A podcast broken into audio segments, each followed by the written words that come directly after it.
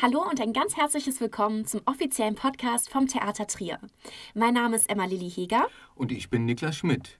Hier findet ihr verschiedene Formate, die sich rund um das Theater und den aktuellen Spielplan drehen. Emma, worum geht es denn bei dir? In meinem Format Theaterleute geht es um die Akteure selbst.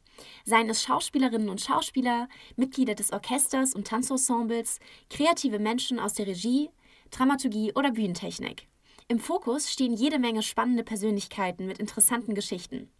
Ich werfe mit euch einen Blick hinter die Kulissen und spreche mit meinen Gästen über ihre persönliche Verbindung zum Theater, ihre Arbeit und Leidenschaft, aktuelle Stücke und Projekte sowie damit verbundene Themen unserer Zeit.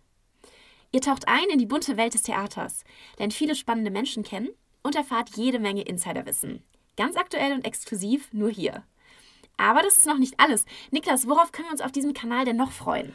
Ihr könnt vor allem auch Online-Einführungen der Dramaturginnen und Dramaturgen zu unseren Inszenierungen von Ballett über Schauspiel zu Musiktheater hören.